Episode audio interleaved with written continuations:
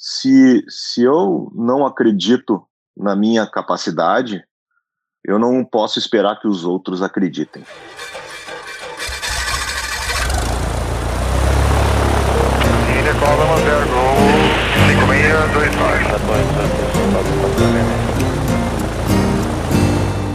Fala, gurizada do Farol de Pouso! Sejam muito bem-vindos a mais um episódio do seu podcast semanal de aviação.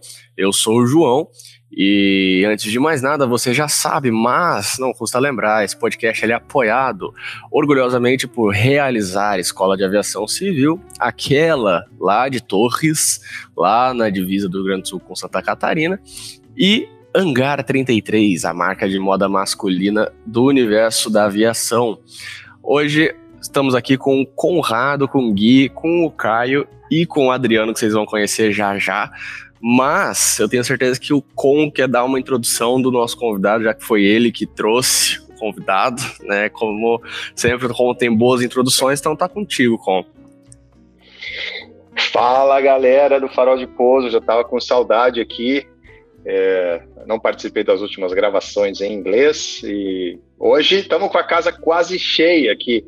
Nosso CEO, Félix, está numa missão é, profissional que impede ele de estar aqui com a gente. Mas a gente está hoje, até o Caio está aqui com a gente, porque nosso convidado, ele falou, ele falou pra gente aí no warm-up, né? Falou, pô, vocês só trazem celebridade e tal, e eu, pô, fico sem jeito. Eu falo, pô, nosso convidado é uma celebridade que ainda não é conhecida como as outras celebridades que a gente teve aqui, mas ele é um cara que pô, tem um gabarito enorme. Adriano Leon, um, pô, um, além de um ser humano fantástico, tem uma história de aviação, uma bagagem aí que vai contar muita história para gente. É, aceitou o nosso convite, está de férias, então está no Brasil de férias e gostaria de agradecer, Leon, você ter aceitado e ouvir as tuas primeiras considerações aí do nosso nossa gravação. Tudo bem contigo aí? Tudo bem. Em primeiro lugar, eu gostaria de agradecer mais uma vez ao convite aí. Não não esperava, uma honra, um privilégio. Como aquilo que eu falei, vocês convidam tantas celebridades aí, aí eu recebo mensagem do Conrado me convidando. Eu, nossa, pô, que, que, que privilégio, é uma honra estar aqui com vocês, compartilhando um pouco aí dessa história. E acho que vai ser um bate-papo muito legal aí para a gente falar bastante de aviação, falar bastante, falar um pouco da minha carreira, que eu puder falar e, e, e, e sobre treinamento de aviação, que é uma coisa que, eu, que é uma paixão minha, que acabou sendo uma grande paixão na minha vida. Muito obrigado. Pô, que legal, Leon. Ó, antes da gente de eu passar a bola aqui para o Gui e para o Caio também, eu já vou logo te perguntando uma coisa assim, cara, que está muito na minha, na minha cabeça assim. Eu tenho uns amigos, cara, que eu falo assim, meu, quando eu crescer eu quero ser igual a eles. Né? Eu, você é um deles, né? E eu sei que eu nunca vou conseguir chegar nem perto, cara. Tem você, o Barradas esteve gravando com a gente aqui, quem ouviu sabe que, pô, quanta coisa o cara falou. Cara, como é que é implementar o 350 na frota de uma empresa aérea, cara? Como é que é implementar um treinamento novo, é revolucionário no mundo? Como é que é fazer isso aí, cara? Você ajudou a implementar o 350 numa empresa aérea, você ajudou a implementar um sistema de treinamento novo, o EBT. Cara, da onde surge tudo isso, velho? Como é que você consegue chegar nesse, nesse nível de, de carreira? Eu acho, eu acho que, em primeiro lugar, é a gente estar tá apto a aceitar os desafios, entendeu? É acreditar na nossa capacidade. Eu, eu sou um cara que pensa assim: se, se eu não acredito na minha capacidade, eu não posso esperar que os outros acreditem. Entendeu? Então, em primeiro lugar, você tem que acreditar que, que tu podes fazer e que tu tem condições de fazer aquilo. Acredita em ti mesmo, que os desafios vão aparecer e você vai aprender e vai e vai conseguir. Nem eu sabia se eu ia conseguir fazer, ia conseguir participar disso né? Eu simplesmente eu vi as oportunidades passando na minha frente, eu fui pegando. Entende? Tinha muita, muita gente que falava que eu era louco. né? Que, pô, como é que tu vai te expor dessa forma de uma coisa que tu, que tu não sabe? Né? Então, claro, os desafios são grandes, não é, não é fácil tu implementar uma aeronave na indústria, né? Ser a primeira a voar, ou, ou um sistema de, de, novo de treinamento que está revolucionando o treinamento na aviação, principalmente na Europa, que é o Evidence-Based Training, a gente vai falar disso. Mas eu acho que a minha vida sempre foi muito. É, é, os desafios sempre passaram muito na minha frente, eu sempre fui aceitando esses desafios sem medo, né, desde o começo, desde quando eu aprendi a voar. Meu primeiro voo eu fiz com 10 anos de idade, é, que eu queria voar de avião, e eu ia no aeroclube de Capão da Canoa, quando eu estava de férias na praia, enquanto meus amigos iam surfar, eu, eu ia no clube lá ver os aviões pousando, decolando, até que um dia eu perguntei quanto é que custava para fazer um voo panorâmico, e eu voltei para casa e eu falei pro meu pai, ó, oh, eu quero voar porque custa tanto para fazer um voo e pode ir três pessoas. E meu pai falou, eu pago a minha, tu encontra mais um e tu paga a tua. E eu fui cortar grama dos vizinhos para pegar dinheiro para fazer o meu primeiro voo de avião com 10 anos de idade. Então, assim, eu acreditava que eu ia poder fazer aquilo, entendeu? E eu fui lá e fiz. Foi assim que eu fiz o meu primeiro voo de avião. Foi um Cessninha 172 na praia e pelo menos eles deixaram eu voar na frente junto com o piloto, né? Porque eu acabei cortando, passei acho que dois dias cortando grama dos vizinhos, pedindo um dinheirinho. E eu fui lá, voltei pro meu pai e falei para ele: Ó, oh, pai, tá aqui o dinheiro. Encontrei um amigo meu que tava afim de voar, pediu dinheiro pra mãe dele, com 10 anos. Tá, então eu acho o seguinte: se você, se tu acredita naquilo que tu, que tu, que tu quer, se tu acredita, eu acho que não, não tem limite, entendeu? Então foi assim que eu fui fazendo tudo na minha carreira. A gente pode falar sobre a implementação do, do 350, como a gente pode falar do meu primeiro voo de, de, de, de avião que eu fiz na minha vida, e os desafios são a, a analogia muito parecida, entendeu? Então, claro, nós estamos falando de escalas diferentes, né?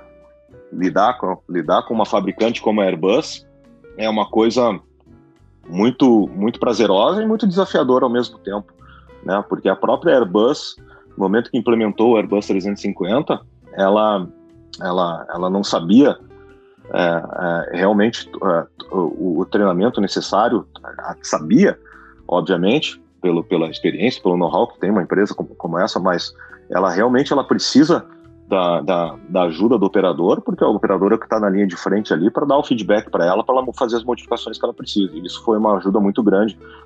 No, eu estou falando da parte de, de, treinamento de aviação. Por exemplo, o, o FCTP, que é o Flight Crew, Flight Crew Training Program, que é um sílabus cru que a, que a empresa manda para ti, ela dizia que tu não precisava fazer é, treinamento de simulador para tu transferir do, do 330 para o 350, né? Porque essa é essa é a, essa é, é, o grande trunfo, né? Da empresa é tu reduzir custo e dizer que tu não precisa fazer treinamento, né? E nós fomos lá e provamos lá dizendo não, a gente precisa fazer pelo menos umas duas sessões de simulador porque o avião é, é muito diferente, tem muitos features que não tem no 330 e nós desenvolvemos uma, um pedaço do sílabus de treinamento inicial é, do 30 para o 50 é, e provamos para a Airbus que a gente precisava fazer que, que nós como operadores nós iríamos fazer isso. Muitas coisas que vinham da própria Airbus ainda tinham co coisas do 330, parecia um copy and paste, né? Por quê? Porque é uma empresa feita de seres humanos e nós somos todos passíveis a erro e, e, e pelo menos nós tinha gente, eles tinham a gente para chegar lá e falar: não, isso aqui é do 30, a gente não faz isso no 50. Tem que arrumar, tem que corrigir. Então eles iam lá e faziam e mudavam os manuais. E então foi isso. Foi, foi mas foi uma coisa muito. Na verdade, foi, foi um sucesso absoluto, porque nós não tivemos muitos uh, hiccups, né? A gente, a gente, a gente fez, foi, foi fazendo e não, e não, e não não teve um não, a gente não teve problemas grandes assim de mudança que a gente tinha que fazer foi um troço foi uma introdução no mercado muito muito smooth digamos assim comparado por exemplo quando é, quando eu já ouvi falar na introdução dos primeiros 737 no mercado e ou, ou, até outros aviões pô, a gente tem itens mel absurdos assim né coisas que tem que mudar a gente teve alguma coisa e depois logo já foi sanado e, e hoje o avião, o avião é um sucesso. Né? Eu tive o privilégio de fazer não o primeiro, mas o segundo voo da história do A350 Né? O avião veio da fábrica, foi a Londres, e aí eu tive o privilégio de fazer esse, esse segundo voo da história. Não foi o primeiro, mas para mim é como se fosse, entendeu? É, e, o cheirinho, é o cheirinho de novo é o mesmo. O cheirinho de novo é o mesmo, né? E, e, e, foi muito legal, assim, quando tu decola o avião, assim, tu vê que as características de voo são diferentes do 350 900. E, e daqui a pouco eu falo, eu tava, sei lá, eu tava 3 mil pés já entrando na final, interceptando o localizador. Eu falei, ah, vou desconectar isso aqui que eu quero aprender a voar esse avião, cara. Eu tenho que pousar ele. O piloto olha para mim, ele como assim? Eu falei, cara, o avião é diferente, deixa eu desconectar aqui que eu quero aprender a voar. E, e é lindo. O 350 mil é, foi um prazer. Assim. o, melhor, o, melhor é a pergunta, né? Como assim? Você é. quer voar o avião mesmo? Tem certeza? Exato. Exato, foi, foi, foi engraçado. Ele olhava para mim assim, eu falei, pô, eu tenho que aprender, né? Eu tô na final aqui, vou ter que pousar esse avião aqui.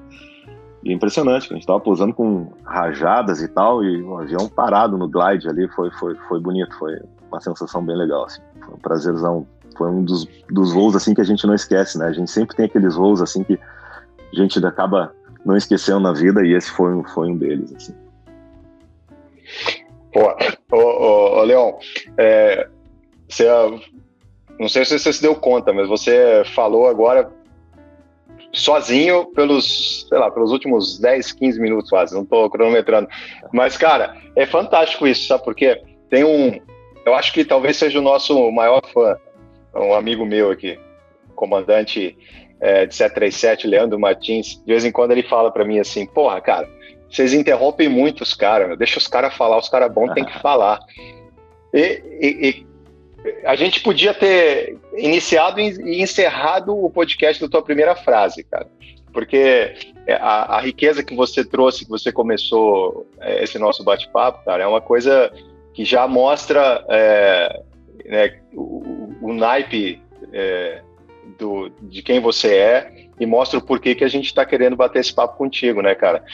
E, e me diz uma coisa, é, eu imagino que a introdução de um avião novo, né, por uma empresa, e você passou por isso, a, a, a fabricante, nesse caso, ela confia muito na empresa para ajudar a, a, descobrir o avião, né? Esses processos todos que você começou a falar aí, é, até que tinha muita coisa do 30, eu acho que a própria fabricante ainda ela está em processo de construção, né, do, do dos manuais e dos, dos padrões operacionais da, da aeronave nova, né?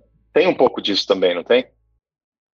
Com certeza, com certeza. A fabricante, ela, ela confia muito no, no operador na, na, na, hora de tu introduzir esse, esse, essa aeronave no mercado. Né? Inclusive, porque, na verdade, eles só testaram o avião, né? Eles nunca, eles, cara, eles fizeram os voos de apresentação e tal, mas eles nunca acabaram voando o avião na maneira em que o operador começa a voar, entendeu? Então a gente tem, a, por exemplo, a Airbus, ela tem, ela tem um, um um website que, que os, os, operadores conseguem entrar e onde tu começa a, a, colocar comentários e tu faz perguntas de sistemas mais a fundo, porque no momento que a gente começa a desenvolver toda a parte de treinamento daquele avião, a gente começa a ir um pouco mais a fundo nos sistemas, por exemplo, tu quer tu quer introduzir, por exemplo, uh, foi muito engraçado que a gente tentou uh, introduzir um uh, treinamento de unreliable airspeed no avião, né? Cara, e o, o, avião ele não entra em unreliable speed. A gente queria fazer o mesmo treinamento do 30 que aconteceu com os, os uh, entupimento dos pitôs e tal, para tentar fazer algo parecido. E o, e o, avião não entra. Aí tu manda um e-mail para a Airbus, a Airbus começa a falar assim: não, mas vem cá, o que vocês querem fazer? O avião. O avião ele, é, ele praticamente não entra em unreliable speed. Para vocês botarem o avião em unreliable speed, você tem que falhar uma série de coisas, assim, que é uma coisa praticamente impossível de acontecer. Mas a gente queria fazer isso. E aí vem a parte até do EBT que a gente pode falar já introduzindo nisso, que é a parte de introduzir o, o uma é, treinamento de resiliência, como é que a gente treina resiliência, né, num simulador que é uma coisa extremamente difícil de fazer e, e, e como é que a gente fala, se quiser posso falar sobre Black Swan depois, né, é o cisne negro e e, e, e, que, é um, que é um inesperado, né? Como é que eu posso introduzir o inesperado isso no meu treinamento? Então eu tenho que falhar sistemas assim que eu, que eu, que eu não entendo, que eu não, que eu não sei como falhar. Então o, o fabricante ele te dá todo esse, esse, suporte depois e eles, e eles também até se surpreendem, pô, mas por que que tu tá querendo treinar isso? Por que que tu tá querendo falhar essas manobras? E aí tu acaba falando isso para eles, eles acabam entendendo Né? Então é uma troca de figurinha muito legal. Assim, é, isso é diário, isso é diário. Né? Então até é, é modificações do próprio simulador, né? A gente queria introduzir é, upset recovery, né? Como é que eu, é, traduzo, como é que eu traduzo isso para português? É, Recuperação de atitudes anormais. Exato, obrigado. Recuperação de atitudes anormais, né? Então tem simuladores que são muito, são muito limitados para isso ou não, ou não é, eles não é, realizam a, a, a, a manobra do, do, jeito que deveria ser né, com, com, perto da realidade. Então também isso é um outro feedback que, que dá e aí a própria Airbus entra em contato com a fabricante do simulador e, e, e tenta fazer essas modificações. Óbvio que tudo envolve muita grana, né? Cada modificação dessas envolve muita grana, envolve certificação é, com a, a, autoridade aeronáutica local. Então, é, não é uma coisa fácil de fazer.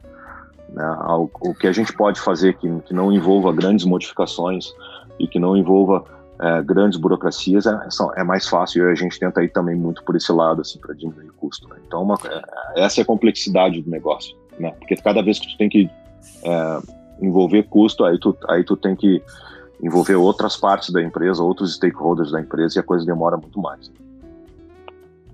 Ô, Adriano, é, já que você falou que você gosta de treinamento, deu para ver que você gosta de treinamento, só pelo que você foi falando. Vamos lá, a gente tem uma salada de fruta, eu gosto dessa, desse, desse papo também, mas o pessoal que não conhece muito bem, é, falar sobre o treinamento de uma empresa aérea, como que funciona no, dentro do simulador. Né? A gente tem siglas, né? CRM, Loft, AQP, o EBT e ETT, não sei o que. Como que é, como que é a ordem de cada coisa, que, que, onde cada coisa se, se, como que ele se conversa no treinamento e onde que entra o EBT nessa história também? Então, é, é o treinamento, treinamento da aviação, ele é, falando agora de, do EBT um pouco, é, a gente, vou, vou, vou, eu, vou, vou rebater isso aí com uma outra pergunta. Tá? Quanto que a, o quanto que a tecnologia mudou dos anos 50 para cá em termos de aviação, tecnologia de aviônicas e, e sistemas? Quanto que mudou? Pergunto para vocês, qualquer um de vocês. Em uma escala do que? De 0 a 10? Mudou, mudou, mudou um absurdo, né? Sim. Mudou absurdamente. Pega um, pega um de 0 a 1 um milhão. De 0 a 1 um milhão mudou 2 milhões. Né? É, exato. Entendeu? Absurdo, né? E cada vez tem mudado mais. Né? Eu estou falando de tudo: tecnologia, segurança, é, proteções. Né? É, pega um DC3 e compara com, com o A350. Imagina o painel do DC3 e imagina o painel do, do A350 na tua frente. Né? Então não precisa nem falar nada. E o quanto que a, a maneira que a gente treina os nossos pilotos mudou dos anos 50 para cá. Não mudou muito. Mudou pouco. O cara no DC3 ele treinava, vamos botar uma manobra assim, que, a cada seis meses, o que, qual é a manobra que vocês, que é mais comum, mais polêmica, sei lá, talvez, e que vocês mais treinam no simulador? O pessoal que, que, que tem a experiência aí, o Gui, o Conrado, vão, vão dizer. O que, que vocês treinam no simulador a cada seis meses? Falha de motor na decolagem. Obrigado. né? Falha de motor na decolagem. Né? Porque... São sempre as mesmas manobras. Quantas... Né? São manobras, treina manobra. Né? Exato. Então, então eu vou te perguntar o seguinte: o, o, o motor CFM que vocês conhecem, usando é, temperatura reduzida na decolagem, quantas vezes o motor CFM na história teve uma falha de motor no avião usando temperatura reduzida? Puta, Leon, eu, eu falo isso sempre, cara, sempre, sempre. Também dou instrução e, e falo isso muito para os caras. Falo assim, olha, abre a tua cabeça, porque o, treinamento de simulador te dá um bias muito grande. Porque o, o que a gente yeah. fica na cabeça é que você vai ter um view uncut. Você nunca, nunca na história teve e você nunca vai ter um view uncut. Tá? Você vai ter uma situação, uma falha de motor em algum outro momento durante a subida, qualquer outra falha de motor que não seja uma, uma um view uncut, mas você tem que saber lidar com situações que você não espera e que não são treinadas, né? Exatamente. Então, então é o seguinte, na época do DC3, eu concordo contigo que a gente pode, teria que treinar a cada seis meses um view uncut. Tinha que fazer, porque acontecia, entendeu? você nunca, talvez, provavelmente, muito provavelmente, eu não posso dizer nunca, mas eu, eu, posso dizer que muito provavelmente você, você não vai ter uma falha de motor na tua carreira, muito menos uma falha de motor na V1. Então, por que que nós continuamos treinando nossos pilotos, perdendo tempo de simulador, treinando nossos pilotos para falha de motor na V1? O próprio EBT fala que a falha de motor na V1 ela é para ser feita, claro, mas a cada três anos e não a cada seis meses. Agora eu te digo o seguinte: com o aumento de tráfego aéreo e com o aumento de tráfego aéreo no mundo, qual é a probabilidade de você ter um kick-ass resolution? É grande. Qual é a probabilidade de você ter, com o aquecimento global, com a mudança climática que tem hoje, uma wind shear na final, uma wind shear na decolagem? É grande. Com o volume de tráfego, um running incursion um, um, avião entrando na pista no momento que você está na final, você tem que arremeter com dois motores. Qual é a probabilidade que você faz uma arremetida com dois motores? Então, por que, que nós não enfatizamos todos essas, esses treinamentos, essa, essas manobras, a cada seis meses? E é isso que diz o IBT, porque as evidências mostram, como o próprio nome diz, evidence-based training, as evidências mostram que a probabilidade de você ter um shear ou uma, um resolution advisory Desculpa se eu, sou, se eu tô tendo muito. tô sendo muito técnico nessa hora, mas. Não, mas, é... mas toca. Eu, eu justamente entrei nessa, nessa pegada pra ser técnico mesmo, era a minha intenção. Não. Então. Toca ficha. Então, as evidências mostram que realmente você tem que treinar aquilo que, aquilo que acontece, né? Quantas vezes a gente treina uma, uma arremetida normal no simulador? Uma arremetida inter, numa, numa altitude intermediária, por exemplo. Você está a 2 mil pés Vamos supor o seguinte: você está na final a 3 mil pés e, a, e a, a, altitude de arremetida é 2 mil pés. E o controle te manda arremeter. Entendeu? Vou te falar que eu estava pensando isso ontem. É? já, já, aconteceu comigo. Exatamente. E eu não sei o que fazer. É. é. Então, então, por que, que a gente não treina esse tipo de coisa? Nós tivemos um, um uma situação, eu acho que, assim, me corrija, se eu estiver errado, é French, French B, pode ser French, é uma empresa aérea francesa, estava pousando em, Lebur, em Orly, um 350 novinho, zerado, estava na final, Cavoc, o copiloto pediu para voar na mão, eles tiveram um, uma informação de predictive wind shear, wind shear ahead, wind shear ahead, Cavoc espúrios, eles arremeteram e por um pouco, por um pouquinho eles não caíram. O avião funcionando perfeitamente. Onde está o erro? Não, mas, tem, mas, existem, né, recentemente, nos últimos anos, são vários casos de várias empresas aéreas diferentes, em diferentes lugares do mundo, quer dizer, não é questão de treinamento de uma empresa, né, não é questão de habilidade de pilotos de não. uma só empresa. Toda parte do mundo é exatamente situações anormais, quase acidentes, é, em uma condição de arremetida completamente com o avião perfeito, em perfeito estado, né? Então, exatamente. Realmente, isso é uma questão, é uma questão muito séria isso aí. É, então, então é isso que o é isso que o EBT ele ele ele, ele foca, né? E, e em, em, resumindo, é, é mais ou menos isso que, que, o, que o EBT foca, né? Então, falando assim, isso aí é o que a gente chama de Black Swan, né? Qual é a história do Black Swan? Vocês já ouviram falar no, no, no Black Swan? Black Swan é o seguinte, na Palácio da, da, da Rainha da Inglaterra, ela tem os, ela tem os cisnes, né? Que, que é cuidado todo pela, pelos empregados da rainha e tal, que eles cuidam do cisne branco dela, né? E um dia apareceu lá um cisne negro, lá lindíssimo, e eles não sabiam o que fazer, não sabiam se a rainha ia achar legal, não sabiam se a rainha não ia gostar, o que, que eles iam fazer, e eles ficaram, eles ficaram surpresos com, a, com, aquela, com aquela situação. E obviamente a rainha adorou, e, e, e, ele acabou sendo um símbolo ali, né, porque ele era diferente e tal. Mas no começo ele gerou aquela incerteza, gerou aquela, a, a, aquela preocupação junto com os, os funcionários, né? Então, o, a, trazendo isso para a aviação, o Black Swan é, aquele, é aquela, aquela falha, aquela coisa que a gente não espera, aquela, aquilo lá que a gente nunca foi treinado para fazer. Isso é o Black Swan. Isso aí é o que a gente treinar, tem que treinar. Um exemplo, Air France 447. Né? Aquilo ali foi um típico exemplo de Black Swan. Né? A Airbus falava, não, a nossa, nossa, nossa aeronave ela não estola. A Airbus nunca estola. Né? O Airbus estolou, infelizmente caiu. Né? Eu, eu, eu, eu, posso é, até a gente, a, gente, a, a, gente gravou um episódio, Leon, desculpa te a gente gravou um episódio específico sobre 447, até com o Coronel Lupoli, que foi investigador brasileiro designado pelo CENIPA para fazer parte do comitê de investigação. Bem interessante, quem não ouviu, é, vai lá, ouve. E tam, também gravamos com, com o Davi Branco um episódio muito legal, que ele fala muito sobre o Status Effect, né? Que é a mesma coisa, né? Black Swan Status Effect, que e, e, é o que aconteceu exatamente nesse, nesse voo aí, tanto, tanto dos pilotos como da indústria, né? Esse especificamente, a própria, como você disse, a própria Airbus é, teve um status effect é, pelo ocorrido, né? Porque eles não imaginavam que isso pudesse acontecer, né? Exato, é.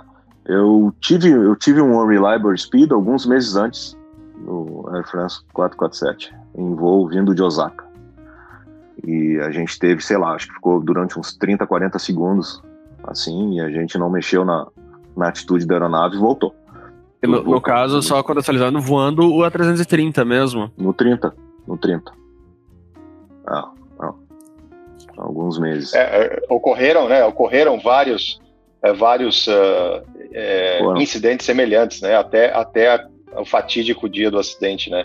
Coisa que se repete na indústria, né? A indústria, ah, eu, ia, eu ia falar isso agora. Coisas que estão acontecendo agora na indústria, né?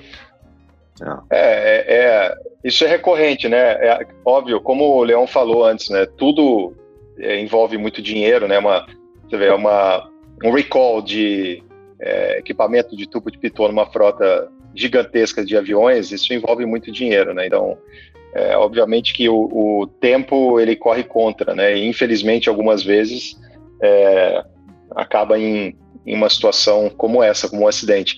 Mas ô, ô Leon, vamos, vamos, eu quero, eu quero fazer uma outra associação aqui, cortar um pouco o nosso assunto sobre treinamento e voltar um pouco no tempo, cara. Eu gostei muito que você, quando você falou que voar o A350 mil, a tua sensação foi a mesma de quando você voou lá o teu Cessninha pela primeira vez, né, cara? Então vamos voltar um pouco no tempo. Vamos voltar para aquele Leon lá com, com 10 anos de idade, quando começou sua aviação. E fala um pouquinho para a gente como é que foi esse, esse início aí para o pessoal se inspirar um pouquinho também. Claro. É, então, eu, eu, eu nasci já uh, com com essa doença, essa paixão por aviação, né? esse, esse gen, sei lá como é que a gente chama isso, né? Porque desde pequenininho eu era apaixonado. Minha mãe me mostra as, as os meus desenhos quando eu estava no maternal, assim, na pré-escola. É, tem um bonequinho e aí tem uma linha, como se fosse uma pipa, grudada num avião no céu todos os desenhos, todos os meus desenhos, não é, não é um ou outro, todos os desenhos tem um bonequinho, uma linha e um avião. Né? Eu sempre fui apaixonado por isso, sempre fui apaixonado pela aviação. Né? Então, e, é, e, era, e era desde pequeno assim o que eu queria. Né? Então, eu, eu, eu, eu pedi para meu pai me levar no aeroporto aqui em Porto Alegre para eu ver os aviões. Eu, quando eu, como eu falei, quando eu estava de férias na praia eu, eu, pegava a bicicleta, enquanto meus amigos iam surfar, eu, eu pegava a bicicleta e ia no Aeroclube lá de, de Capão da Canoa para ver os aviões lá é, voar, e até que eu fiz esse meu primeiro voo, né? Eu tinha 10 anos de idade. E aí tinha uma vizinha nossa lá na, na praia que falou para minha mãe, poxa, por que, que não, não pega esse, esse e leva ele lá pro Aeroclube do Rio Grande do Sul, lá que tem o departamento de iniciação aeronáutica, e, e leva ele lá, não sei vocês já viram lá, os, os menininhos tudo de vermelho, de macacão vermelho lá, e leva ele lá, que, que lá eles dão já cursos de iniciação aeronáutica, eles dão, já ensinam, ensinam alguma coisa de teoria de voo, e ele vai estar em contato com a aviação e ele vai fazer aeromodelismo lá, voar os, os aviões a cabo e tal, não sei o que. Aí eu fui, e isso aí foi em 89, eu tinha 13, 13 anos, e e aí eu, eu me lembro no primeiro dia lá, é, tinha tava na fila lá, na, na, que, que, lá tinha, lá era, é, era, bem militar assim o negócio, tinha hasteamento da bandeira, era muito legal assim, tinha hasteamento na bandeira do Euroclube, bandeira do Brasil e tal, com hino. E aí na fila lá, já, nós estávamos, estávamos todos em forma lá, tinham grandes nomes já da aviação ali, já do meu lado ali, como, como meus colegas. Não sei se eu posso citar nomes, mas citarei. É, tava o Francis Barros estava junto ali com a gente, era um molequinho de 12, 11 anos de idade. Rafael Borghetti estava do meu lado.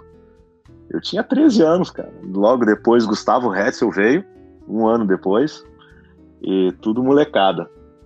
Né? Marcelo Darst era, era um dos instrutores lá. E, e aí a gente estava na fila. Pô, só fera, hein, cara? Só fera. Cara, só é, fera. Tinha 13 anos, cara. O Francis tinha 10, eu é. acho. O Juliano veio depois ali, sei lá, acho que tinha 9, 8, 9 anos. Impressionante, né? Molequinho, criança. E aí a gente tinha aula de teoria de voo e tal. Eu comecei a fazer é, aeromodelismo lá. E logo depois, aí veio a paixão já pelo treinamento. Logo depois eu me tornei instrutor de aeromodelismo. E, e, no, e na instrução do aeromodelismo a gente dava aula teórica também para os molequinhos que estavam começando. E a gente ensinava toda essa disciplina de aviação, como é que era e tal. Então tinha passeios até o hangar 1, hangar 2 do Aeroclube e tal, onde tinha os aviões. E às vezes tinha promoções, a gente fazia alguns, alguns voos e tal. É, era bem legal. E aí, aí, aí não tinha mais como escapar. Aí eu fiz o meu piloto privado lá, piloto comercial, e aí depois eu fui para o Aeroclube de São Leopoldo, onde eu acabei tudo, piloto comercial, IFR, multi fiz tudo lá no Clube de São Leopoldo. E eu me lembro meus colegas no colégio, tudo estudando para fazer vestibular, e eu falei, ah, não vou fazer vestibular, vou, vou entrar para o clube, vou fazer minhas horas de voo, porque daí eu vou, eu vou aplicar para a Varig, que meu sonho era entrar na Varig e tal. E aí veio a, a, o convênio, né, com a Faculdade de Ciências Aeronáuticas, e aí eu tive, tive que fazer, e foi uma das melhores coisas que eu fiz, foi fazer o vestibular e entrar para a PUC. Foi um, algo que na, na época, assim, eu não, eu, eu não sabia se, se tinha muito sentido. E hoje eu vejo, assim, a, a importância que me deu a faculdade. É absurdo, assim. Então eu entrei para a faculdade em 96, me formei no final de 98 na PUC, na quinta turma da PUC, né? E, e aí quando a gente se formou, a Varig não estava precisando ainda de gente, eu consegui um emprego numa escola de aviação que tinha em Porto Alegre, de um grande professor nosso e ele me ajudou muito. Eu dei aula de teoria de voo para piloto privado, piloto comercial, dei aula no Aeroclube de Novo Hamburgo de, de teoria de voo. E precisava de grana para pagar meu crédito educativo e tal, tudo. E aí, um ano e meio depois que eu me formei, a Varig me chamou para fazer as provas e tal. Aí eu fui, aí eu entrei na Varig 737-200, veio o Breguinha. Pô, minha escola, minha escola, sensacional. Que, que avião, cara, que avião. Voava em cima da Amazônia. Uh, tu voa 727, Conrado também, pá, espetáculo. E eu tenho certeza que o teu sentimento é o mesmo por esse avião. E, e aí depois, logo depois eu fui pro 737-300, aí aconteceu em 2006 da Varig, a Varig fechar. Aí eu fiz, eu fiz prova, eu fiz prova para quatro companhias aéreas e, e eu acabei entrando na TAM. Eu acabei entrando na TAM em 2006. Eu fiquei, carteira de trabalho, eu fiquei um mês desempregado. Comecei a aplicar para tudo que é lado e a TAM me chamou. Fui super bem recebido lá. Pô, tenho o maior carinho pelo pessoal lá, né? os comandantes, os, os, outros copilotos, assim, tem muitos amigos lá. E, e foi, foi bem legal. Então, tipo, foi, foi fui super bem recebido lá e, e voei um ano lá. Voei um ano na TAM.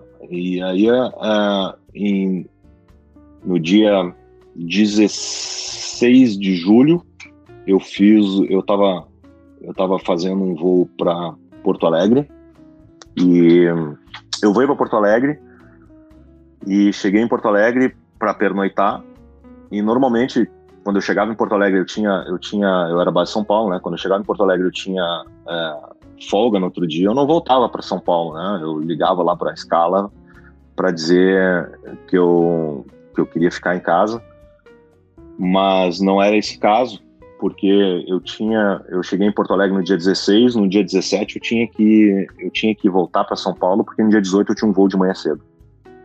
Aí eu fui dormi em Porto Alegre do dia, dia 16 para o dia 17, me encontrei com a, com a Flávia, minha esposa, ao meio-dia para almoçar, que ela trabalhava muito e tal.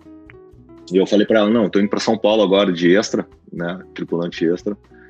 E, e quando eu chegar em São Paulo eu te ligo. Ah, beleza.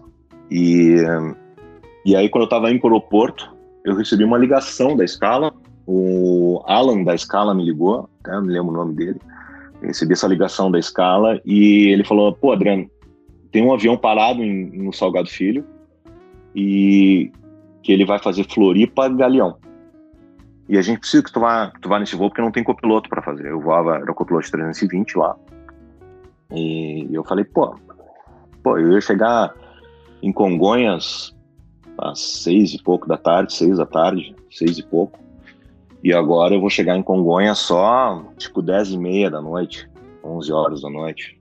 Ah, não, mas não tem ninguém, tem que fazer o voo e tal. Não, tudo bem. E aí eu passei pelo aeroporto, eu, eu, eu tava de extra dia 17 de julho de, 2000 e, de 2007 no voo 3054. E eu cumprimentei todo mundo, os meus amigos, porque tinha muita gente da base, tinha muita gente que morava em Porto Alegre, era baseado em São Paulo. Dei oi para todo mundo. Um grande amigo meu que morava comigo, inclusive, lá a gente, a gente, na época ele não morava mais comigo, mas a gente fez faculdade juntos e tal. A gente morou junto, ah, dei tchau e tal. Não, tamo indo, a gente se fala lá em São Paulo tal. Beleza, tchau. Mudou minha escala. E aí eu fui para Floripa. Decolei, fui para Floripa. Cheguei lá em Floripa, tinha um avião da Gol parado que estava indo para Congonhas e eu me lembro ele falando com o controle, pedindo autorização para ir para Congonhas e o cara falou: "Não, Congonhas está fechado". Eu, bah, por causa da chuva, bah, o que está acontecendo? Não, estão fechando Congonhas por causa da chuva, que horror e tal, não sei o quê. Não, tudo bem, vamos embora, vamos pro Rio. E aí eu ia chegar no Rio, no Rio e de extra para São Paulo, né? Essa era a minha programação. Cheguei no Rio, teve uma troca de tripulação, porque o voo ele seguia Rio, é, Brasília, Belém, uma coisa assim. Então eles me trocaram, entrou um outro copiloto. Quando o copiloto entrou, é, por coincidência esse copiloto voa onde eu vou hoje, que é, ele é comandante hoje e ele voa onde eu vou e a gente se encontrou no Oriente Médio. É, lá ele me reconheceu que ele tinha me passar, ele tinha assumido o voo né, como copiloto na, na, quando eu saí do Galeão. Aí eu saí, eu saí do voo e ele falou para mim, pô, acho que tu não vai para São Paulo, parece que caiu um avião lá, não sei o que aconteceu, tá uma, uma muvuca lá, eu acho que tu não vai conseguir. falei, não, tudo bem, uh, vamos ver o que tá acontecendo. Aí eu cheguei em, em, em no eu cheguei no, eu, eu, desembarquei por, por cima no Galeão, já entrei direto no, no, no, embarque lá dos passageiros lá, e aí eu vi que tinha um monte de gente, tava tava muito estranho, assim, eu via gente chorando, eu via, eu vi um, tava, tinha alguma coisa que não tava legal, eu via muita gente chorando ali. Aí eu peguei e liguei meu celular. Quando eu liguei meu celular, tinha umas 90 mensagens. Tinha perto de 100. É, onde tu tá? Cadê, cadê você? O que, que aconteceu? Por favor, me responde, me responde. Pelo amor de Deus, pelo amor de Deus, me ajuda, eu tô desesperado. E aí logo depois já começou a tocar o meu telefone. Aí, aí me liga um grande amigo meu e, e ele falou: graças a Deus, tu atendeu, o que, que aconteceu? Eu falei: pô, tu não, não tá sabendo? Não, cara, eu acabei de, de pousar aqui em, no Galeão. Ah, graças a Deus eu tô ligando para todo mundo, graças a Deus tu tá bem, graças a Deus. Eu falei, cara, me conta o que aconteceu. Não, caiu um avião nosso. Desastre no aeroporto mais movimentado do Brasil. Um avião da TAM com capacidade para 170 passageiros derrapa na pista, atravessa a avenida em frente a Congonhas e atinge um prédio da TAM. O Airbus partiu de Porto Alegre e se acidentou quando pousava em Congonhas.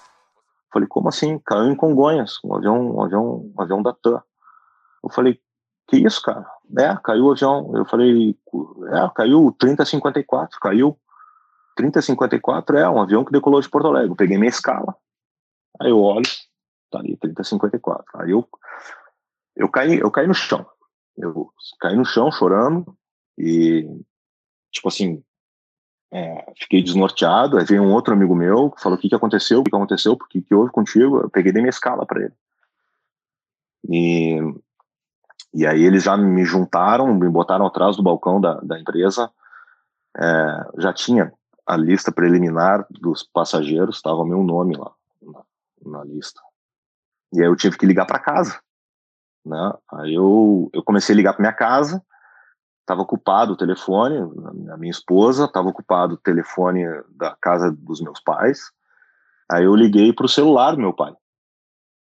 E aí quando eu liguei para o celular do meu pai, ele atendeu. E ele falou: "É tu? É tu?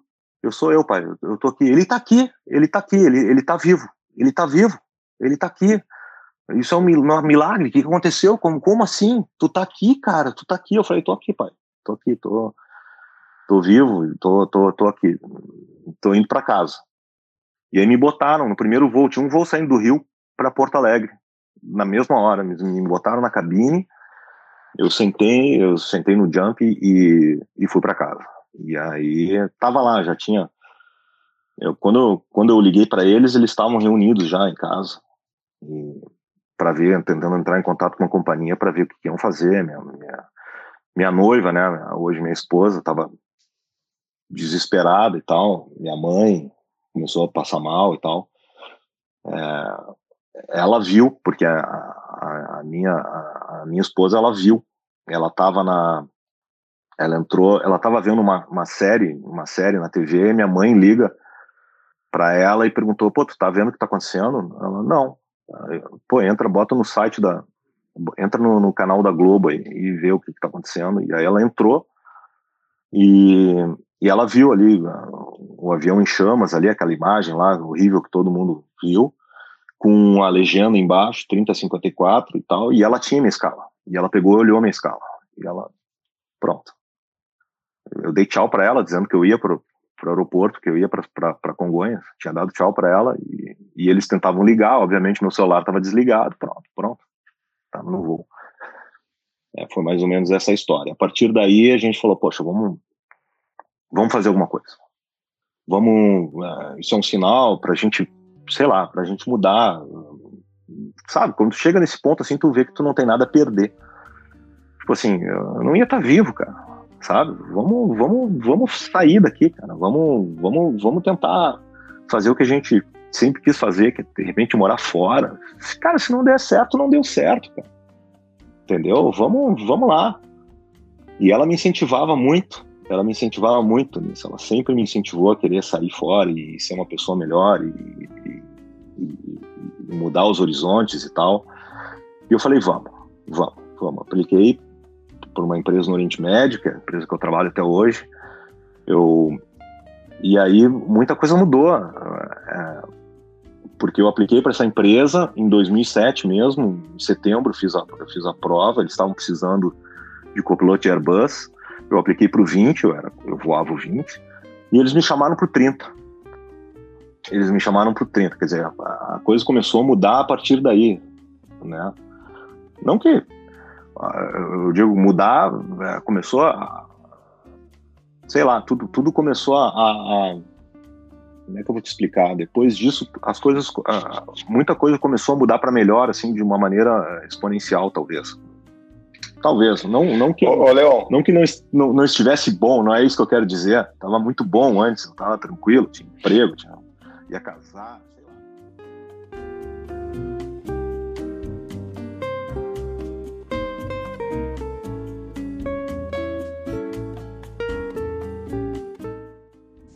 Ô, ô Leon, é, antes de a gente dar o segmento aí, né, nessa, nessa sua história, na tua história pessoal, depois desse evento que eu imagino, quer dizer, tenho certeza, todos nós temos, que foi transformador na tua vida, né?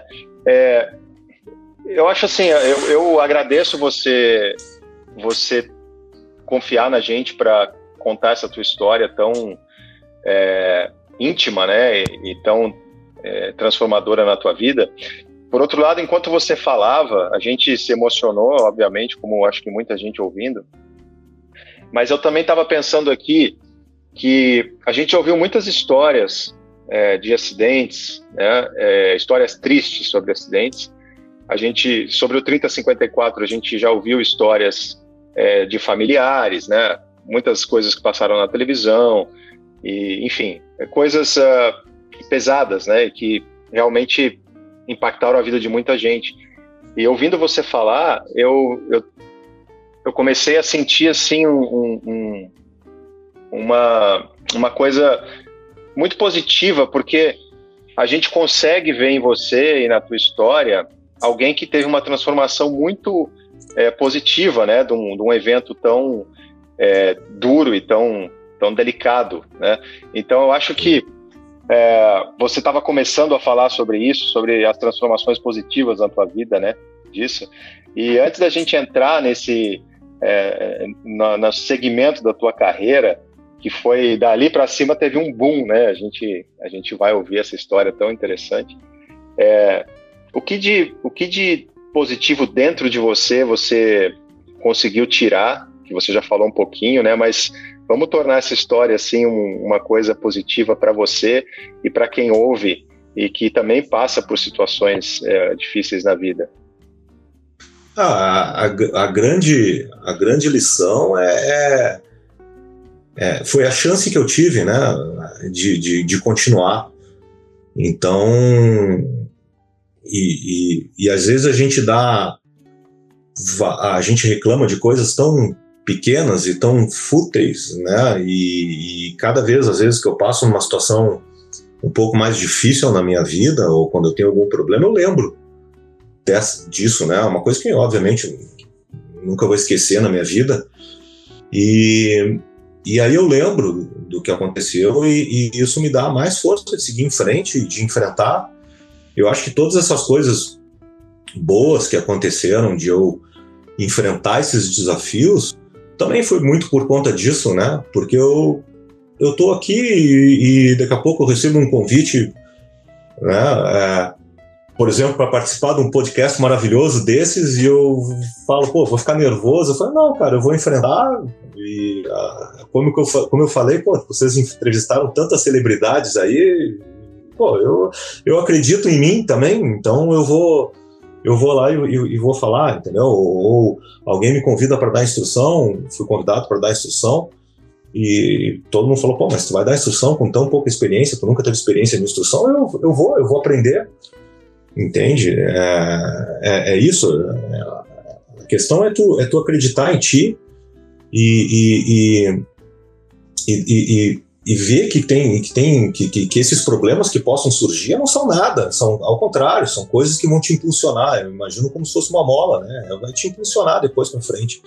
Então, é isso que essa é, foi a grande lição. Cada vez que eu tenho algum problema, alguma coisa na minha vida, eu penso, poxa, olha só, cara, tu tá vivo, velho. Entendeu? Tu tá vivo, tu tem saúde. Tu tem todas as opções, tu tem todas as, as ferramentas disponíveis para ti. Vai em frente, cara. Vai sem medo vai sem medo. Entendeu? Então essa. É muito legal, cara, porque até mesmo a, a, as, as experiências mais dramáticas e, e, e, traumáticas, né? Elas têm um reflexo é, positivo na vida de outras pessoas, né? Então, assim como tem impacto negativo, tem um reflexo muito positivo em é. outras pessoas, né? Então, é, esse é o reflexo. A sua, a sua, o segmento da tua trajetória na, na aviação é um reflexo muito positivo da transformação que teve dentro eu tenho de uma frase Eu tenho uma frase que eu vi esses dias, né, do, do, do Richard Branson, que ele falou que ele falou o seguinte: caso, caso lhe ofereça uma grande oportunidade na qual você não pode, não, não sabe se pode ter êxito, diga sim e aprenda depois como fazê-lo.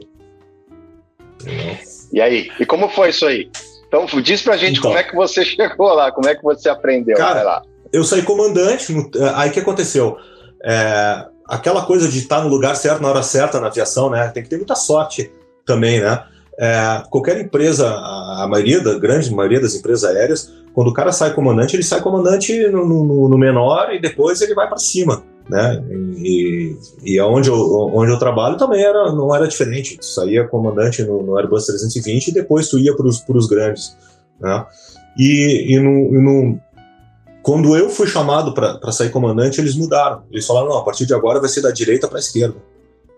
E, e, tu vai sair comandante direto, direto no 30. Eu falei: não acredito, né, cara? Pô, eu sou novo, copiloto novo, e vou sair comandante direto num wide body, cara. Eu falo, sabe, caiu, caiu na minha, no meu colo. Né? Eu não vou perder essa oportunidade. Eu estudava dia e noite, dia e noite. Mandei minha família para o Brasil e fiquei estudando sem parar, sem parar. E, e saí comandante, fiz a entrevista para comando e passei, fiz todos, todas as etapas, simulador e tal. Consegui sair comandante. Um ano depois, é, o que aconteceu? Quando eu, quando eu acabei o simulador de voo, o meu instrutor gostou tanto, ele falou assim: daqui a um ano eu vou te chamar para ser instrutor. Eu falei, ah, tá de brincadeira comigo? Tá, tá bom, ele tá querendo ser legal comigo. Não, beleza. Então tá, tchau, tchau. Cara, deu um ano que eu tinha saído comandante, eu recebi uma ligação. Ó, a gente quer te convidar para entrar no time de instrutores da empresa. Eu falei, caraca, velho, agora? Um ano? Eu, dei, eu sou comandante faz um ano. Eu falei, cara, então tudo bem, eu vou. Se eles querem, eles estão me chamando para isso, eu vou. Eu aceitei. Fiz a entrevista para para comandante, passei para comandante, desculpa, para instrutor.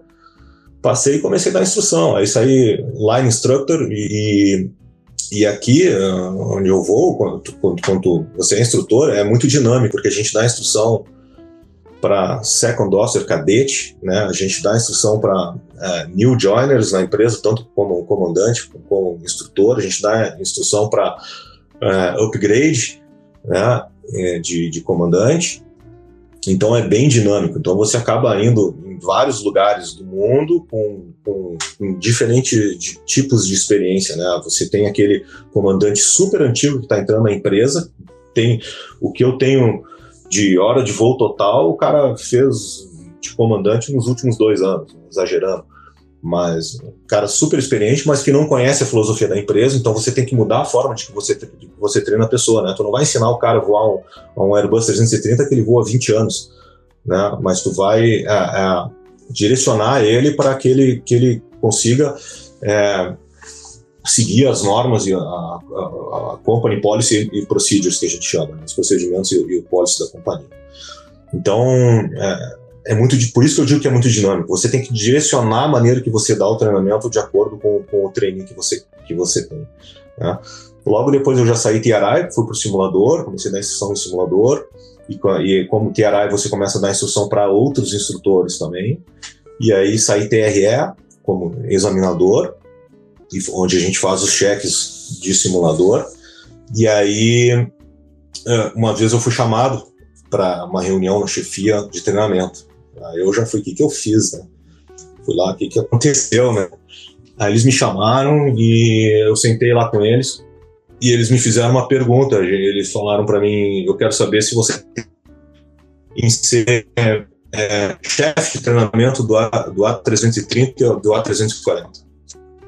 Aí eu falei, como assim, chefe de treinamento? É, a gente quer saber se você tem interesse em assumir a chefia de treinamento 330 e 340.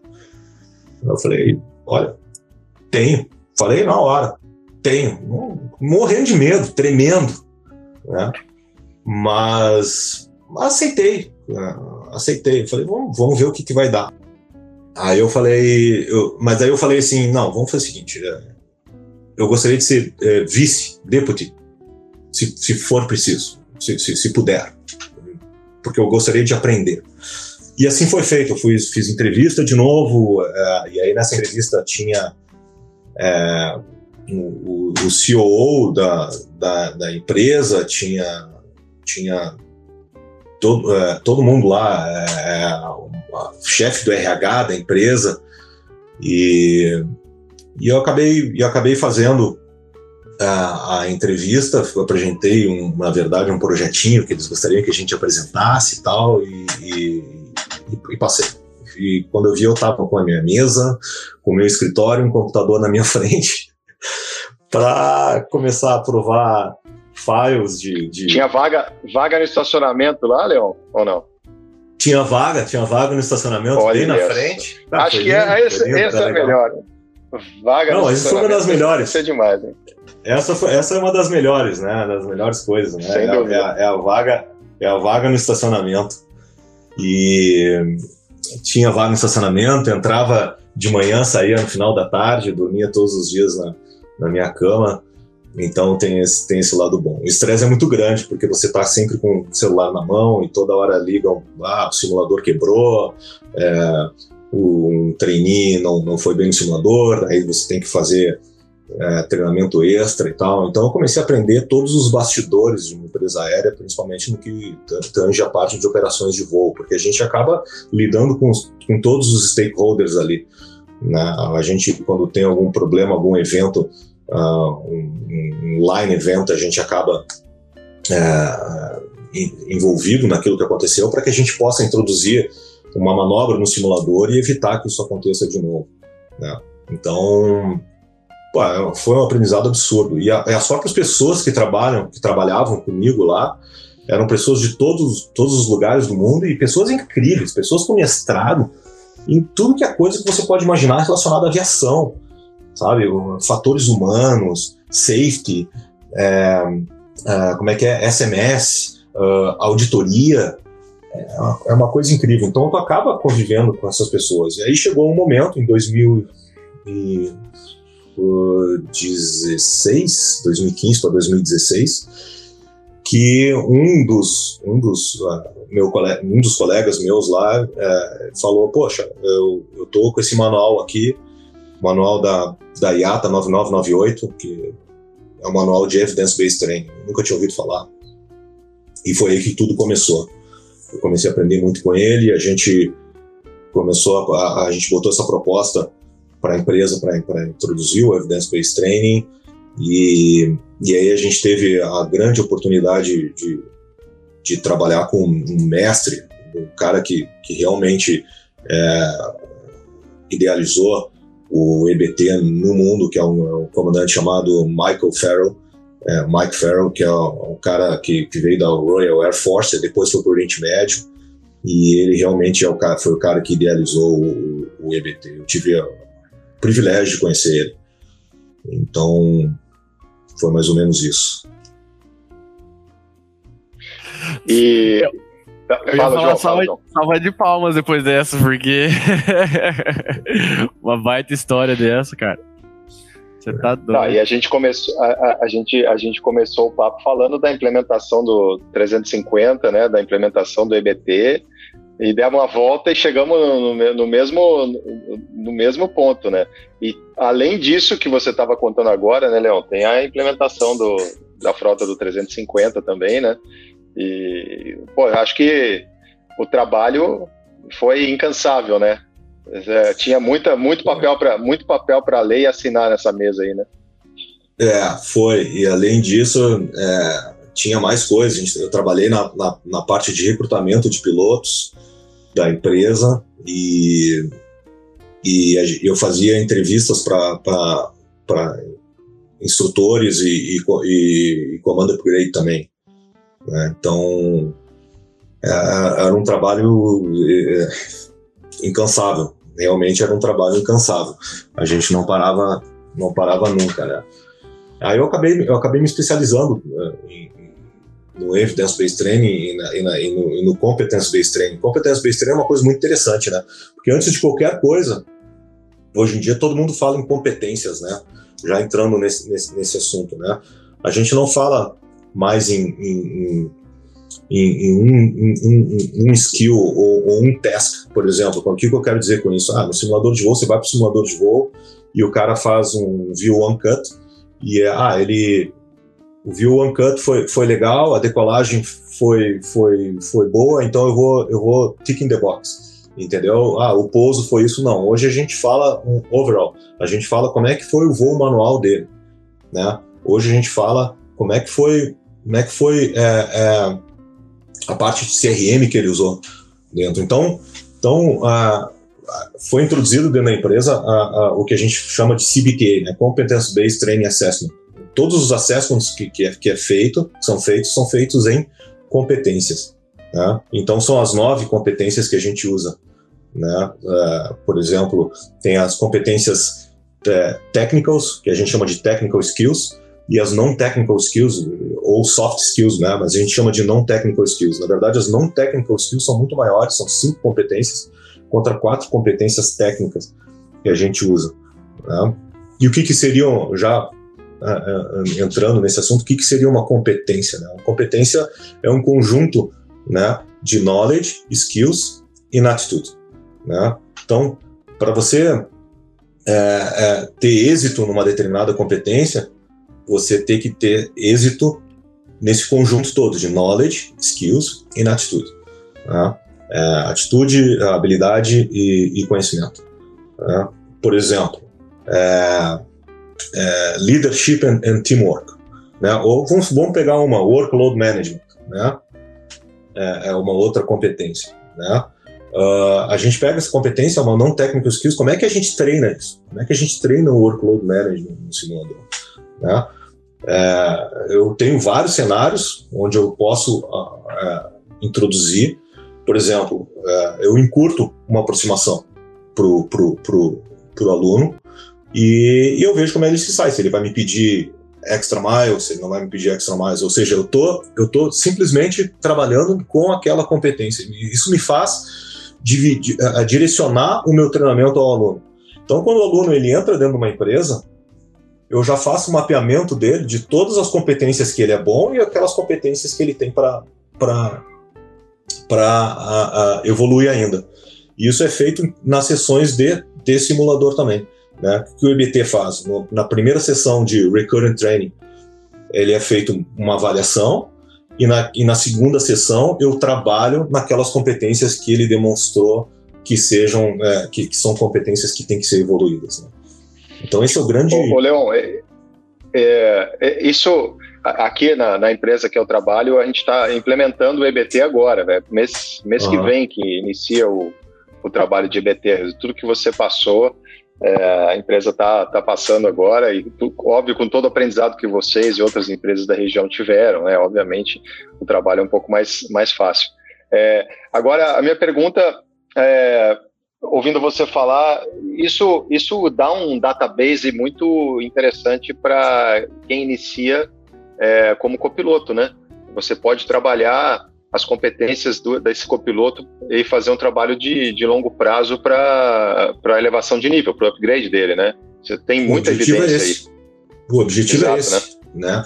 O objetivo é tu fazer um database dentro da empresa para que a empresa possa focar exatamente na área que aquele copiloto, naquele trainee, seja ele até um comandante, para uh, uh, que, ele, que ele possa uh, evoluir naquela, competência, naquela competência e para depois, eventualmente, quando ele chegar a, a, ao upgrade dele, para que ele consiga é, é, é, evoluir essa competência, né? Então, o banco de dados é, é, tudo. E como é que a gente consegue fazer um banco de dados através do treinamento desse desse desse desse trainee, desse desse funcionário, na verdade, da empresa, né? Ou através de que ocorrem no, no, mundo. A própria Fly Safe Foundation tem um database que ela te dá anualmente ocorrências que ocorrem, que, que, que, que, ocorrências que ocorrem, né? Mas não vejo uma outra palavra, que ocorrências que, que, que, que acabam acontecendo no, no, no, na indústria durante aquele ano todo. Por exemplo, até 2023, a Flight Safety Foundation diz que todas as empresas, ela recomenda, por enquanto é só uma recomendação, todas as empresas aéreas façam um treinamento específico de running excursion, tem que fazer. Baseado em quê? Baseado em competências. Então, as empresas hoje têm que, têm que, têm que é, passar a fazer o assessment dos seus, dos seus uh, pilotos baseados nessas competências, as, as nove competências recomendadas ou qualquer uma outra que o operador julgue que seja necessário ele acrescentar. Né? Então, vai ser feito um treinamento é, baseado em Running Excursion, começando desde uma aproximação estabilizada, né, até é, condições de pista é, precárias e tal, para que, porque, por exemplo, se a gente vê os últimos incidentes que têm acontecido, realmente é, tem, até agora eu vi um, em, ontem, eu acho, em Aspen, aconteceu uh, um, eu, eu não sei, acho que foi um Gulfstream que saiu fora lá em Aspen. Então, é, a Flight Safe Foundation está dando, tá dando, Flight Safe Foundation está dando grande ênfase em cima disso agora. É, como recomendação, baseado em quê? Baseado em competência. Então, a importância de, de introduzir competências nas, nas, companhias aéreas hoje é muito grande. E por que isso? Por causa até justamente daquilo que a gente falou antes, pela tecnologia envolvida na aviação. O, o Airbus 350, por exemplo, documentado em file, ele tem 2.500 falhas previstas que, a, que o fabricante sabe. 2.500 falhas. Como é que a gente treina isso no simulador? Não tem como. Não tem como treinar 2.500 falhas. Que são falhas conhecidas do fabricante, fora aquelas que, que, que talvez que tem, ah, existe tanto equipamento eletrônico que talvez nem o fabricante saiba. Né? Um grande caso foi o Qantas, o 380 da Qantas, que teve múltiplas, múltiplas, múltiplas falhas ah, após a decolagem. Né? E eles fizeram um CRM, um Leadership Teamwork tão grande, e foi um baita de um Black Swan. Né? E fizeram um trabalho maravilhoso, entendeu? Então, essa é a, a, aí que vem a, a, importância de treinar os nossos pilotos com, com, competências, não com testes. Ah, como é que ele, ele, ele caiu abaixo da, da, da V2, 5 nós, 5.5 nós. Não, eu não quero saber isso. Eu quero saber como é que você faz no overall. Como é que no final da sessão aquilo que, aquilo que foi o, o bom e aquilo que você tem para evoluir. E eu quero que o meu aluno se dê conta disso. Então, um debriefing também é uma coisa extremamente importante em cima disso, porque no, através do debriefing é que o próprio aluno se dá conta daquilo que, que, ele, que ele realmente tem para evoluir. Por isso que no EBT o, o briefing é uma coisa muito pequena, um tempo muito pequeno, e o debriefing é grande. Porque no briefing subentende-se que você já é competente. Se você tiver uma, uma qualquer falha hoje, você tem que estar teoricamente apto a lidar com ela. Entendeu? Então não vou te dar muito, não vou falar muito sobre o que, que nós vamos fazer na sessão, até para você é, é, é ter é, é, o elemento surpresa, né? Mas nós vamos falar muito depois do que, o que aconteceu e o que, que a gente tem para evoluir e das coisas boas que aconteceram, porque no, mais de 90% foram coisas boas, e o que a gente chama isso de safety tool, não sei se vocês já ouviram falar, safety tool, é, hoje é, é, é, é, um conceito no qual você diz as, o que aconteceu de bom no teu simulador, o que você fez de bom, que é a maioria das coisas, e você traz uma motivação para o teu aluno para a próxima sessão. Né?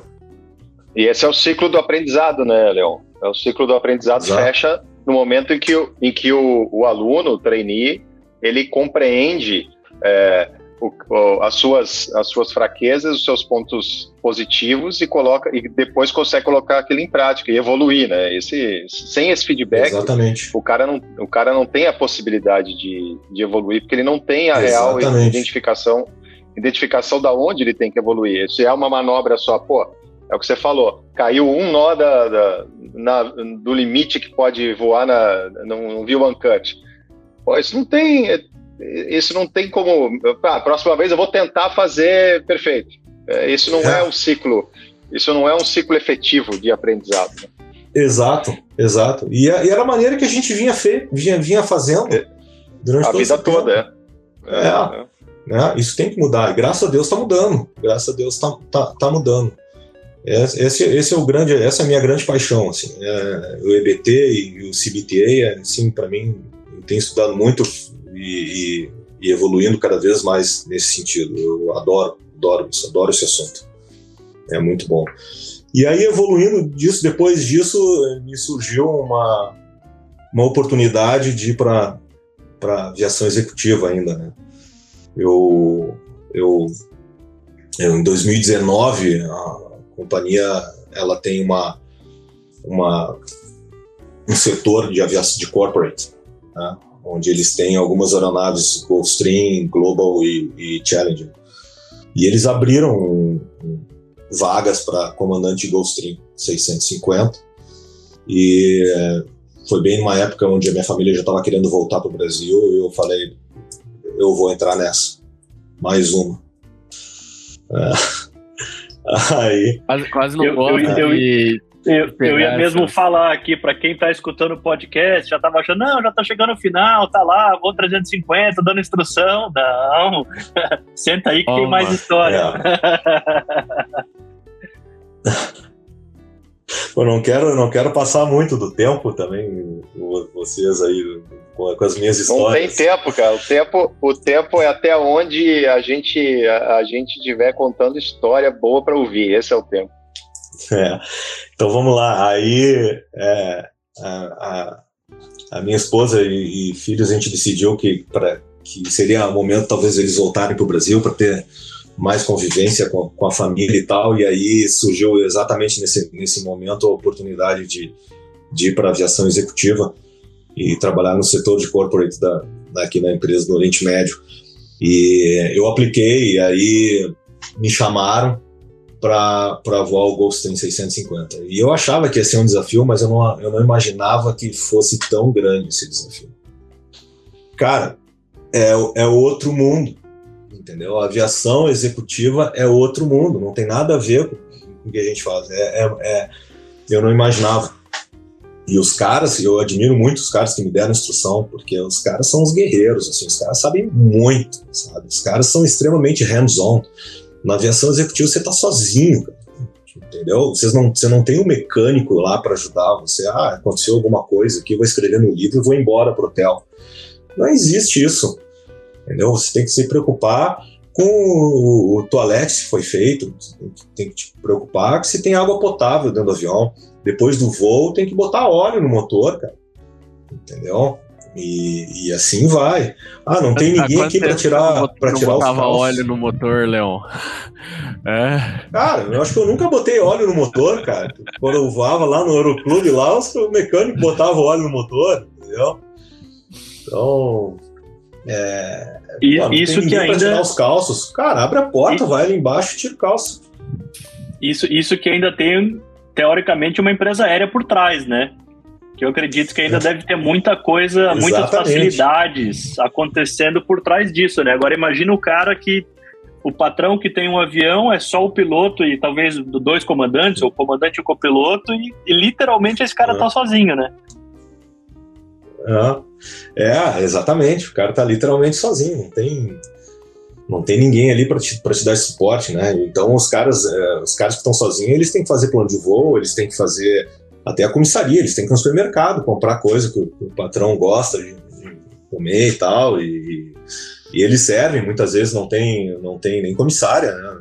Nosso tem comissário e tal, eles vão lá no meio do voo, tem que servir e tal. E eu admiro muito, cara. Eu, eu, eu, é uma aviação que eu não conhecia, que eu nunca tinha voado. Cara, eu, admiro muito esse, esse pessoal que, que, que, faz isso, sabe, na, na, na hands-on mesmo, sabe. Eu aprendi muito, estou aprendendo muito com eles. É, eu tenho, a gente tem todo o suporte, obviamente, como tu falou, Gui, na, na, na empresa aérea. E, e, mesmo assim, porque a gente acaba voando para lugares de, de, condições de temperatura extrema, por exemplo, eu fui ano passado para Sibéria, cara, é, eu peguei menos 28 e a gente teve que parar o avião lá, não tinha hangar, o avião a gente teve que pernoitar lá em Irkutsk, na, quase na fronteira com a Mongólia. E o avião ficou a menos 28. No outro dia estava tudo congelado, um frio horrível. E você sair para fora e ter que tirar gelo do avião, ter que pedir. E os caras não falam inglês, só falam russo. E fala com, por mímica com os caras. Então tem sido, tem sido um aprendizado muito legal. Eu levei, eu levei uma vez um avião um avião para Savana, né, que é a fábrica da Gulfstream. E a gente chegou em Savana, já estava já tava anoitecendo, cara. E, e, e, não tá, não tinha mais controle lá. No, hoje já estava fechado, cara. Nos Estados Unidos ali os caras fecham tudo. E para tu iluminar a pista, tu tem que apertar cinco vezes no PTT para aparecer a iluminaçãozinha na pista. Eu tive que estudar antes, olhar no Google como é que era, quantas vezes eu tinha que apertar, velho, no PTT para ligar a luz ali, entendeu? E ainda tem o timing do, do clique ainda, né? Tem que ir na, na manha. Exato, cara, entendeu? Aí mas graças a Deus, graças a Deus, quando nós chegamos lá já estava tava, tava iluminado ainda. Não precisei fazer, mas já não tinha mais torre. Então tu tinha que informar, é que nem a FIS, né? Tem que informar, nós estamos na final, nós estamos, nós, estamos, nós pousamos aí. E aí quando nós chegamos lá, eu chamei, eu chamei o handler e o handler falou: "Ah, o senhor, o senhor vai vai pro customs primeiro ou o senhor vem para cá?" Aí eu olhei pro copiloto, o copiloto olhou para mim, a gente olhou assim: "Ah, vamos pro customs, eu acho que tem que fazer os customs primeiro, né? Não sei". Aí então tá, então o customs é, é pro outro lado, do outro lado da pista. Então tu pega o avião, vai taxi até um pátio onde não tem ninguém não tem ninguém para balizar o avião, tu vai lá, para, parei o avião, aí desliga o avião, abre a porta, desce, vai até o prédio lá da, do Border Protection dos Estados Unidos, apresenta teu passaporte, entra dentro do avião, aciona, taxi até o handler. E aí larga o avião, como se fosse carro, entendeu? Era uma coisa para mim, eu falei, cara, que isso? Nunca fiz isso na minha vida, entendeu? Então, é um aprendizado muito legal. Aí agora, a segunda vez eu fui para Tucson, Arizona agora, e, e, também aconteceu a mesma coisa. Ah, pode deixar que eu já sei como é que é. Nós vamos pro Customs lá e faz tudo que tem que fazer, e depois a gente vai lá pra... Agora eu já tô sabendo. Mas vai aprendendo. Tá safo agora. Tá safo agora, né? Começando. Safo não. Começando. Começando. Ô, ô Leon, aqui, mas, ó, eu tô curioso saber, voando, voando executiva, uh, long haul, no Oriente Médio aí, deve, deve transportar uns VIP, assim, bem, bem VIP, né? Assim, extra VIP. Muita né? gente, muita gente, é. muita gente. A gente leva, a gente leva artistas, a gente leva, eu levei presidente, membros, família real, né? É, é interessante, é interessante. Tem histórias aí bem legais, bem legais mesmo. Assim, a gente a gente leva muitos empresários, é, é, bastante. A gente voou muito para o Brasil também. É, fiz vários voos para o Brasil. É, Porto Alegre, já fiz até voo para Porto Alegre. É, fiz ah, pediu pro, da, pediu pro da Ponte Móvel ou não? proa da Ponte Móvel ou não? Pedi proa da Ponte Móvel, cara. Pedi proa ah. da Ponte Móvel. Fiz três voos para Porto Alegre já. Tá de brincadeira, Porto Alegre. Nossa senhora. Já, já peguei a seleção brasileira uma vez no Uruguai. É, eu, inclusive, estava perguntando em Porto Alegre, aí a gente, eu, eu, eu, fiquei, a gente ficou cinco dias em Porto Alegre. Imagina, o avião parado no pátio, cinco dias em Porto Alegre. E aí depois saímos de Porto Alegre para Montevidéu. E aí, Montevidéu, a seleção tinha jogado jogado contra o Uruguai para as eliminatórias da Copa.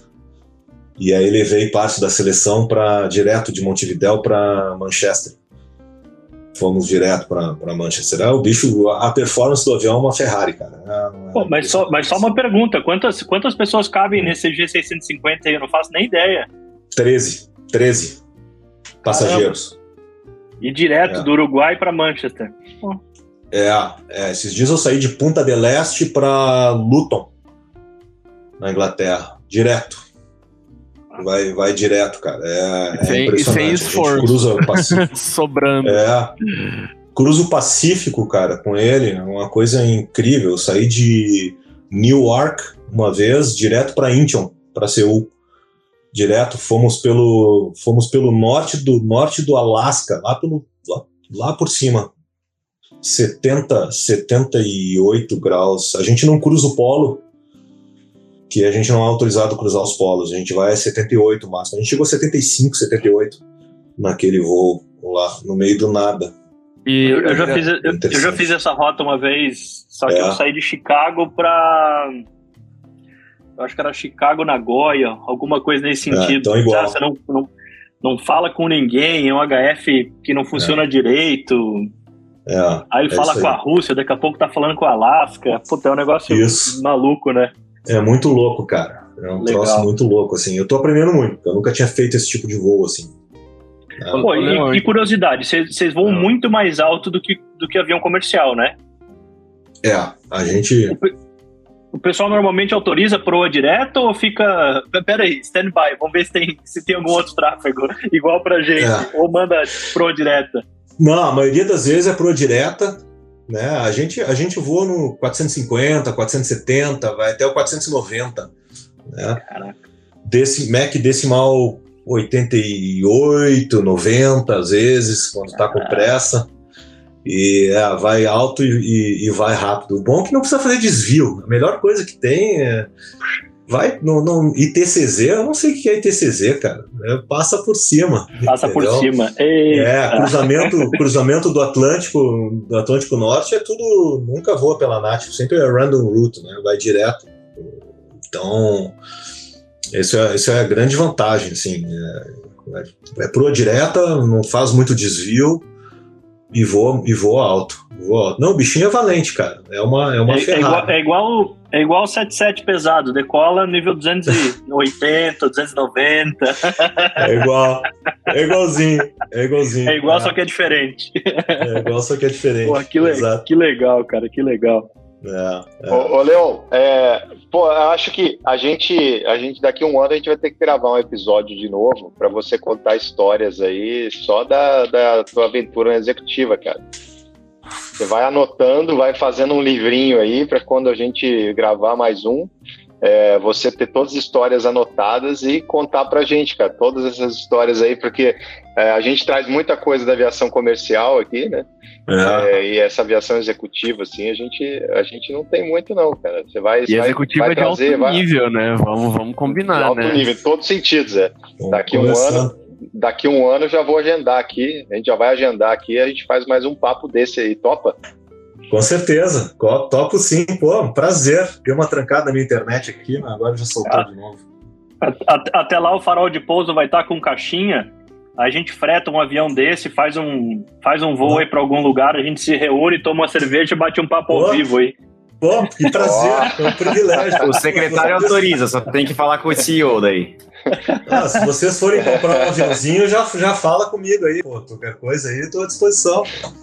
Sou motorista. Pô, show de bola. Ô, Leon, esse, cara, esse papo tá sensacional, cara, tá muito bom.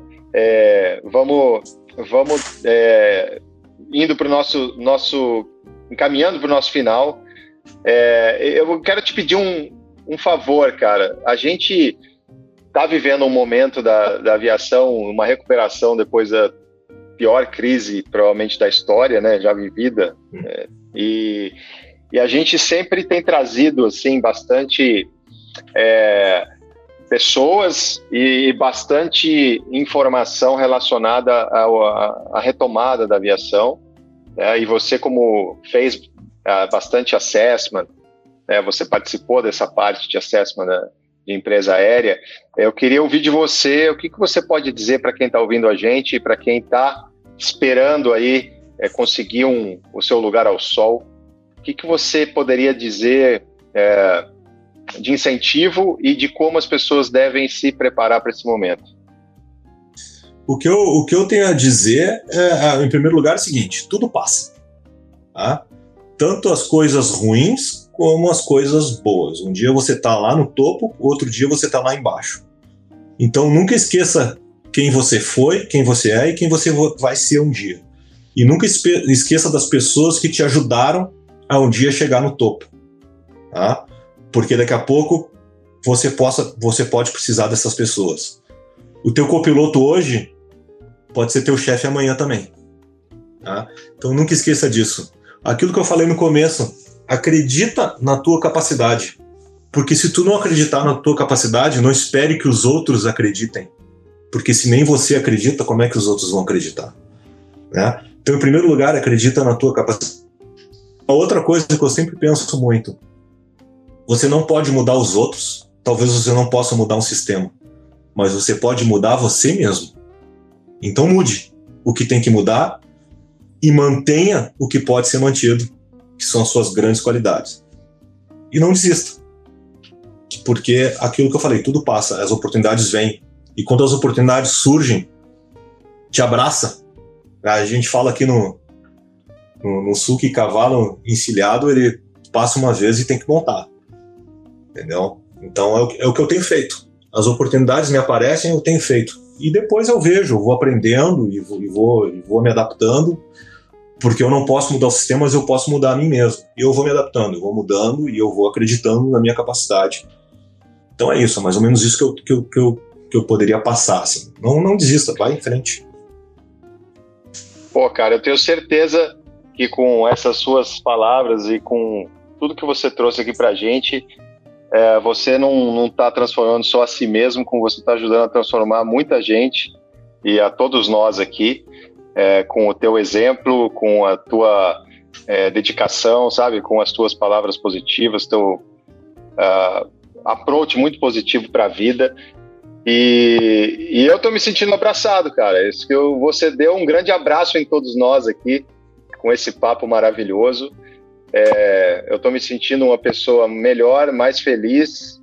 É, o coração está batendo forte e eu só tenho que agradecer muito, cara, demais, porque o que a gente busca aqui no Farol de Pouso, nesses bate-papos, nesse podcast, É exatamente isso, cara. A gente abrir nosso coração, a gente se emocionar e a gente trazer o, o que tem de mais íntimo dentro de, de to, todos nós, sabe? Que é dividir uma coisa especial dentro da gente, que você dividiu com a gente. Então, eu espero que as pessoas, com certeza, é, tenham gostado e ficou aquele gostinho de quero mais que a gente vai fazer outra com certeza. Muito, muito obrigado, Leão. Eu, eu é que tenho que agradecer. Para mim é uma honra, é uma honra. Eu estou emocionado também, me sentindo abraçado por vocês. Pô, pô, Grisado, muito obrigado pela oportunidade aí. Que, que bate-papo legal. Eu quero, eu quero conversar mais vezes com vocês depois. Eu quero, pô, eu quero participar, cara. Eu quero saber. Bom, eu estou assistindo todos os podcasts de vocês, né? Eu sou um fã e vocês já têm um fã aqui, cara. Que é, é, tá, tá muito legal, muito legal mesmo, de coração, cara. É, olha, eu tô, eu, eu tô realmente emocionado, muito feliz de estar aqui. Para mim é uma homenagem que vocês estão fazendo para mim, dar essa oportunidade de conversar com vocês. E eu, eu tô me sentindo honrado por isso. Muito obrigado mesmo. É um prazer, um prazer mesmo. Estou à disposição para que vocês precisarem sempre. E, e as esse... portas estão sempre abertas, né? Então fica à vontade. Obrigado. Esse Sim. foi o seu podcast semanal de aviação, apoiado por Realizar, Escola de Aviação Civil e Hangar 33, com o cupom de desconto Portfly. É isso aí, até a próxima, obrigado e tchau! Column 0, go 5629.